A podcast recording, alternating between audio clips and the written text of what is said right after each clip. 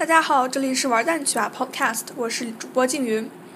七月结束了，不知道大家都干了些啥？反正我是迷上了 Podcast，并且在里面淘到了不少好东西。啊，下面就来为各位想提高英语听说的听众们介绍一下我这个暑假在 iTunes 里发现的比较好的英语节目。嗯，我会把我的推荐分为初级和中高级。嗯。这些听力呃，这些听力节目主要是以那个练习听力，顺便提高英语口语和发音为主，其中美式英语比较多。然后呢，最后在节目最后会加加一些私货，主要是自己学习英语的感受。啊，下面就来为大家介绍一些初级的啊英语类节目。第一个节目是我最推荐的节目，也是我感我发现的，啊，也是我听的最多的节目。它叫做 American English Pronunciation。听名字就知道，这个是介绍美式英语发音的。这个节目呢是五分五到十分钟，听那个长度比较合适。大部分是音频，有时候也是视频。嗯，语速慢，发音清晰，它的进程比较系统，是那个西雅图的语言学习中心的老师教授的。嗯，这个讲的很细致，然后非常适合想提高发音的同学。嗯，我想说这个节目其实有没有基础都挺适合的。嗯，就是他会。嗯，他会就是因为毕竟非母语嘛，他肯定会有一些发音不标准，这个就很好了，可以让你就是感受到你是哪里发的不是很标准。它覆盖面非常广，它也有一些针对不同的语言国家、不同语言地区的，比如说对德语学习者或者对西班牙语学习者，对于啊汉语的学习者，他呢他就呃会有不同的针对的建议。嗯，这个好处是他会告诉你，就是发音的时候。他从音标开始讲起，他会告诉你你的舌头应该怎么放，就是能发出它的那个标准的音来。然后我觉得这个非常实用，就是其实就是舌头还有嘴唇啊什么的位置，其实对发音来说是非常重要的。但是这个其实我们平常学的时候，很多情况下都会忽视掉。嗯，在这里面它也会有讲，比如说美式英语不同的 t 的发音，或者说关于一些音调语调的知识。嗯，当然这个要注意的就是这个的分类。和那个我们学校老师教的可能不太一样，就是所以说考试涉及音标的同学需要批判性的学习了。下一个节目叫做 Learn English 或者叫 English Class One O One dot com，嗯，这个是长度五到十五分钟。啊，美式、英式都有，这个也适合初学者。他在节目中分为了他自己分为了不同的阶段，他自己分成了，比如说 beginner，然后就是还有什么三分钟学会英式英语啊，中级啊这样子。他每次讲是通过他打不同的 tag，你可以看出来他是什么样子的阶段的。他也分成不同的主题，比如说告诉你如何致谢、如何打招呼，或者说一些应急的，比如如何找到邮局啊什么的。呃，这里面比较好的是它有一那个关于英国。或者关于那个英美的那个文化方面的介绍，然后我觉得这个呢，嗯，这个我是通过它，这个其实是个系列，有 Learn English、Learn German，就是 Learn French 都有的。我是通过 Learn German 找到了这个，这个的那个好处是，这的坏处是不是很系统，就是它比较杂。但是这个是有一个网站配套网站，它那个网站上面的资料非常的全面，但是是要付费的，所以大家可以自己选择一下，嗯。下一个节目是叫做那个 The English We Speak，它是有三分钟的节目，是英式发音，它的语速比较慢，发音清晰。这个是 BBC 出的节目，它主要介绍一些英式英语中的俗语，比如说 beat the drum, smell a rat。然后它是，嗯，就是创造一个特定的。就是故事，像就是一个特定的环境，然后呢，他会也会给你两个例句。但是我表示这个就是那个干货含量很低，就是听了三分钟，但它里面其实真正介绍这个意思的或者例句，可能就几十秒。然后呢，这个忘的会比较快。这个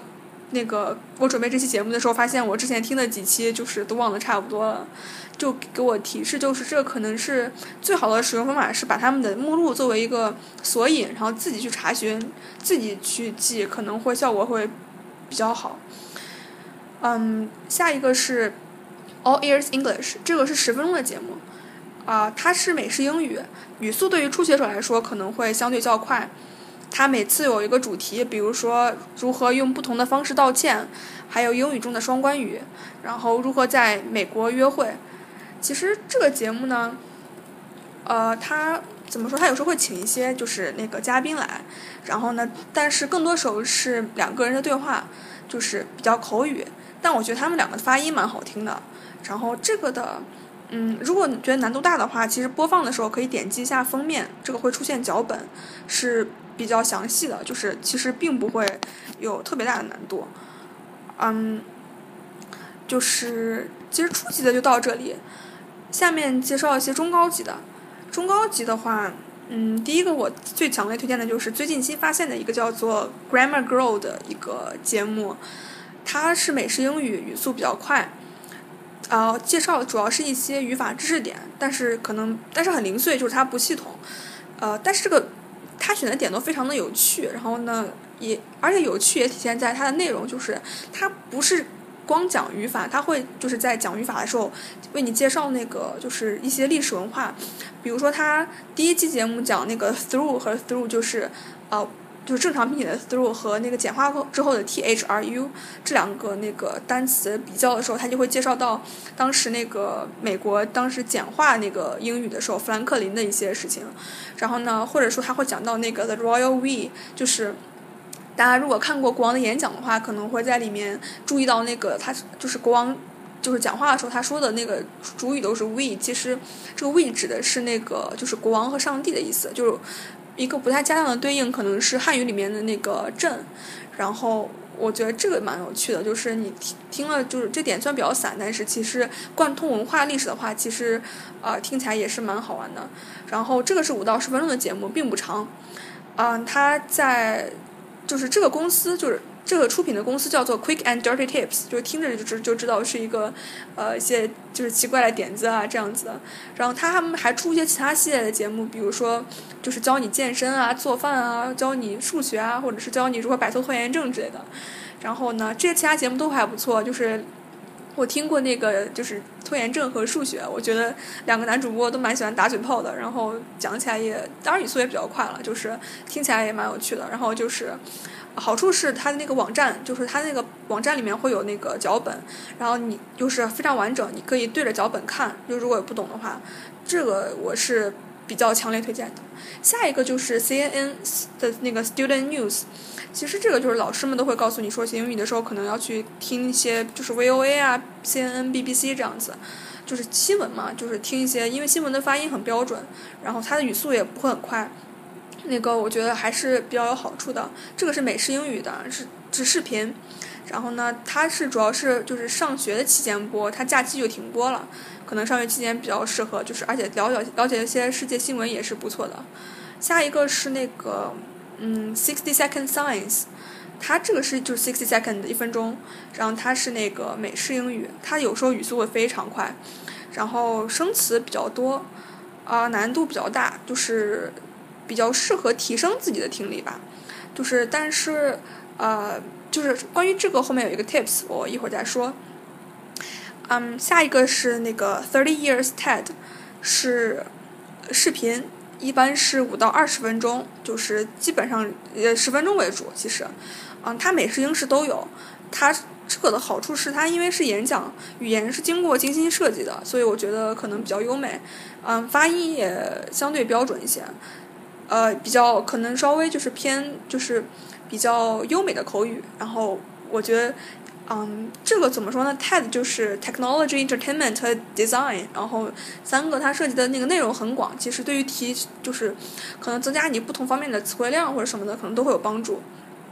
而且这个的好处就是那个里面请的人就是口音都不太一样，然后呢，我觉得这个是非常有利于提升听力的。这个后面我也会说到。下一个是 The Ellen Show，就是大家都知道的艾伦秀，就是这个是一个五分钟的视频节目，嗯，它是美式英语，语速也比较快，就是虽然我看的时候一些美式幽默经常 get 不到点，但是觉得了解一下美国电视文化还是有还是很很有趣的，而且关键是只有五分钟嘛，就看起来很快的。然后中高级的就推荐到这里，就是大家其实发现我推荐到这里的话，就是之前的节目基本上都比较短。下面推荐一些很比较长的节目，就是需要，就是当然你也可以把它当做睡前读、睡前睡前听物来来来对待。第一个是我比较推荐的，叫做那个 The Classic Tales Podcast，就它是那个讲一些那个它是美式英语，然后是一个人读的，他会读不同的书，